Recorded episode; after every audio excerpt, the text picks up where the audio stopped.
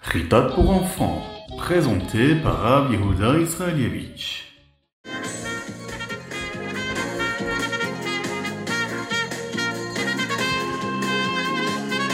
Bonjour à tous, infiniment heureux de vous retrouver pour partager avec vous le Ritat du jour. Aujourd'hui, nous sommes le deuxième jour de la parashat Vahigash, Zot Hanouka. Et oui, c'est aujourd'hui le huitième jour de Hanouka. Imaginez la lumière que nous avons apportée dans ce monde-là.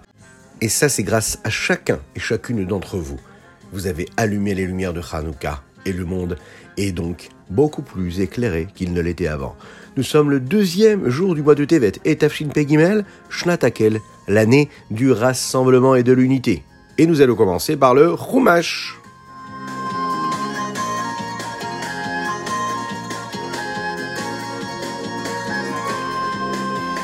Et donc nous retrouvons notre cher Yehuda qui se retrouve avec ses frères devant Yosef, qui Yosef ne veut pas laisser partir Binyamin, vous vous en souvenez?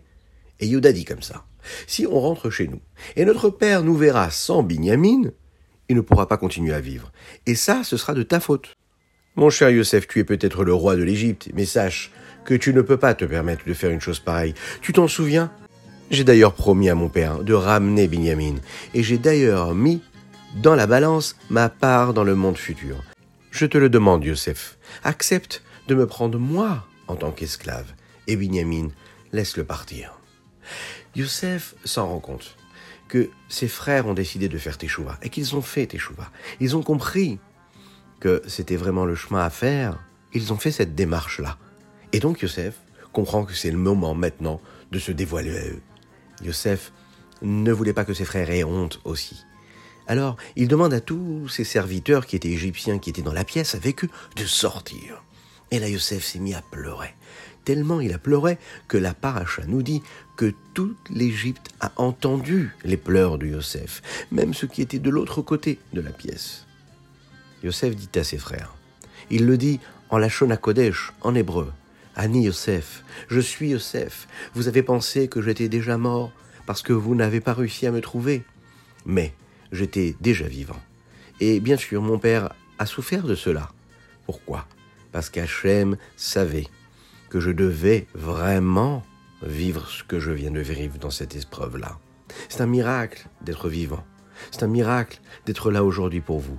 Parce qu'en réalité, Dieu a voulu que je sois ici pour pouvoir vous sauver, être à la place que j'ai aujourd'hui en Égypte, pour pouvoir vous donner ce que j'ai à vous donner. Ces frères-là ont compris ce qui se passait. Ils ont compris qu'Hachem avait décidé de les sauver eux aussi, et qu'il avait pardonné la faute qu'ils avaient pu commettre quand ils avaient décidé de le faire disparaître de leur père.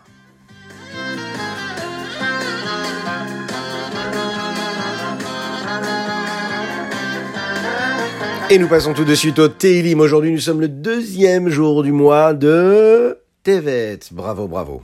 Alors, dans ces Teilim-là que nous lisons du 10e jusqu'au 17e, du Yudu Yudzaïn, il y a un très très beau verset. Shivit Yachem Lenegdi Tamid. Dans le 16e chapitre, il est dit comme ça. Je suis devant toi, Akadosh Baruch et je te place devant moi tout le temps je sens ta présence. Il faut savoir que ce verset figure dans le premier chapitre du Shulchan Aruch. Et il est dit comme ça.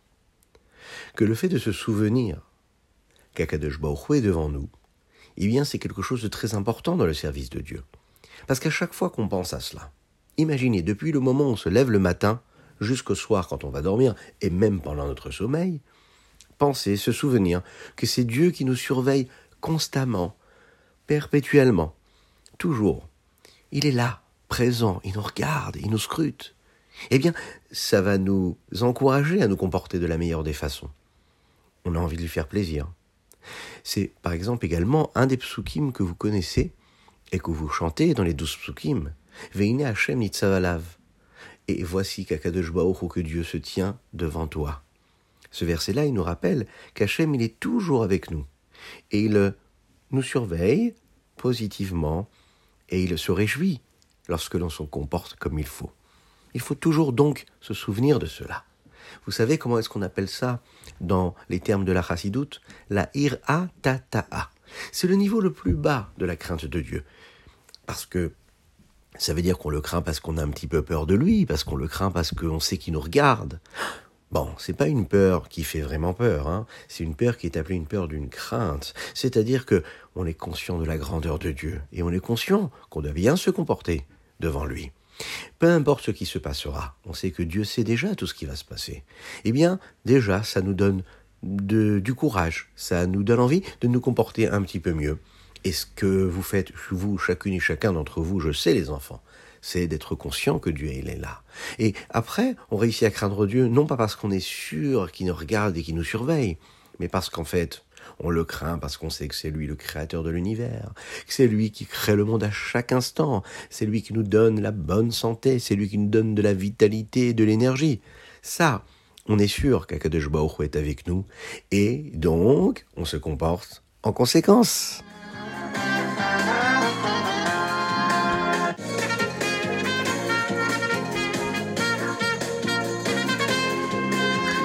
Et nous passons tout de suite au Tania du jour. Aujourd'hui, un très très beau Tania. C'est le sixième chapitre du Tania. Et oui, c'est le deuxième jour du mois de Tevet, Shanap Shuta. Shlomo Ameler dit quelque chose de très intéressant. Il dit Zeleumadze Asa Elohim, à savoir que tout ce qui a été créé dans la sainteté, eh bien, a quelque chose qui lui correspond dans ce que nous appelons l'inverse de la sainteté, ce que nous appelons la klipa afin qu'on ait la possibilité d'avoir le choix, le libre arbitre, de choisir ou de ne pas choisir. Parce que quand on choisit de bien faire les choses et de faire les choses du côté de la sainteté, eh bien Kadosh Baruch nous donnera un salaire, il nous récompensera pour cela. Parfois, il peut y avoir des choses très difficiles à accomplir dans la Torah et les mitzvot. Eh bien, on peut les accomplir qu'on ait un salaire ou pas, parce qu'on sait que c'est important de les faire. Mais si on regarde le monde autour de nous, on verra qu'il y a énormément de choses qui nous aident à accomplir la volonté d'Hachem et à se comporter dans la sainteté. Mais on a aussi, par exemple, la possibilité de les utiliser pour quelque chose qui est l'inverse de la sainteté, pour la clipa. En nous aussi, nous avons de la force, nous avons des énergies. On peut parfois bien se comporter, ou shalom, mal se comporter. On se lève avec de l'énergie en bonne santé, Bezrat Hachem pour chacune et chacun. Et puis avec cette vitalité-là, on peut se dire, je vais faire une belle tfila, je vais bien étudier la Torah, faire une belle mitzvah, aider mes parents, aider mes proches, être bienveillant. Et on peut utiliser cette vitalité, cette force que nous avons eue, eh bien pour des choses négatives, pour mal se comporter, pour être en colère, pour être jaloux de son prochain. Toute cette énergie-là, elle peut être utilisée d'un côté ou de l'autre. C'est un petit peu comme la Nefesh que nous avons chacune et chacun.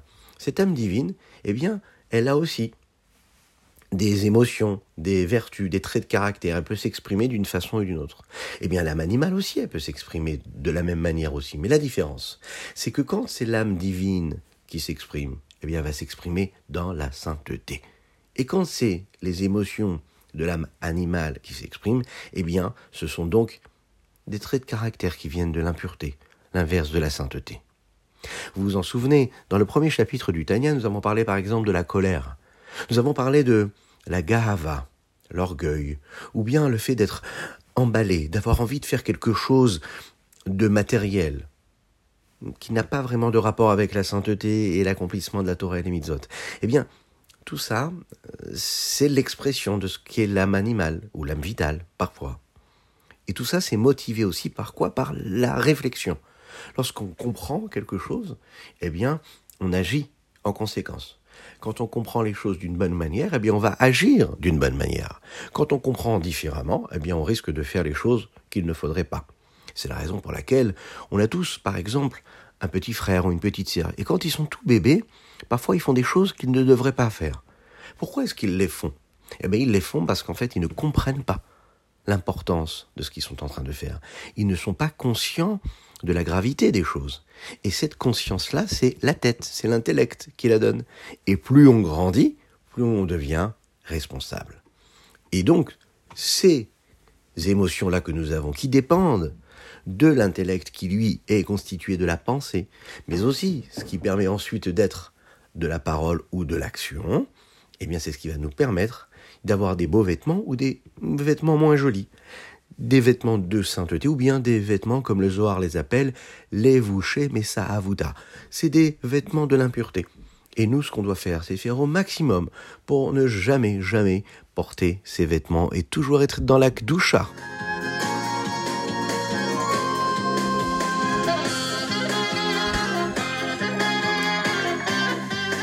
Et on termine avec notre Ayom Yom du Bet Tevet. Et il nous parle de ce dernier jour de Hanouka. Dans la Tefila, nous lisons Ve Alanifim.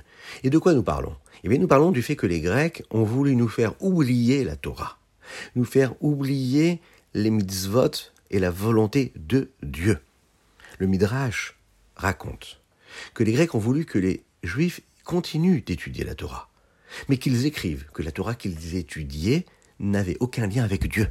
Et la gravité, elle est là. Eux, ce qu'ils voulaient, c'est qu'on continue d'étudier la Torah, mais qu'on oublie que c'est la Torah de Dieu. Qu'on continue de faire une mitzvah, mais qu'on ne dise pas que c'est une mitzvah d'Hachem. Dans le Torah, or, le Admura Saken, le Rabbi Zalman de l'Iyadi, le fondateur de la Chassidut Rabad, nous explique qu'en fait les Grecs étaient jaloux. Ils savaient que lorsqu'un juif étudie la Torah, il s'attache à Dieu.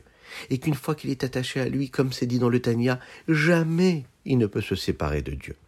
Mais les Grecs, eux, n'avaient pas cela. Les Grecs, eux, quand ils étudiaient, eh bien, ils ne s'attachaient à rien. Ils voulaient que les Juifs soient comme eux, ne s'attachent jamais à Dieu.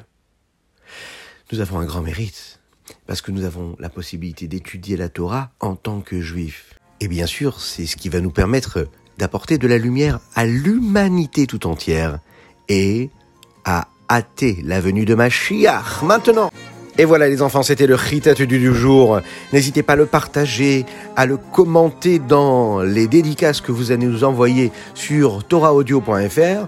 Vous avez la possibilité d'envoyer vos dédicaces aussi. C'est très important parce que vous savez, quand vous faites une dédicace et que vous participez, et quand les papas et les mamans nous soutiennent financièrement, eh bien c'est ce qui nous permet de vous faire de beaux programmes et de diffuser la Torah et les mitzvot au plus grand nombre. Donc on compte sur chacune et chacun d'entre vous. Envoyez-nous vos dédicaces, inscrivez-vous sur le site et partagez avec vos amis afin de diffuser encore et toujours la Torah et faire venir Mashiach. Aujourd'hui, nous avons une dédicace très importante et on compte sur chacune et chacun d'entre vous pour prier pour la guérison complète et totale de Sheina Chenyat Sipora Batraya Yocheved. Qu'Hachem lui envoie une véritable réfoua chez les mâts. Bekarov Mamash.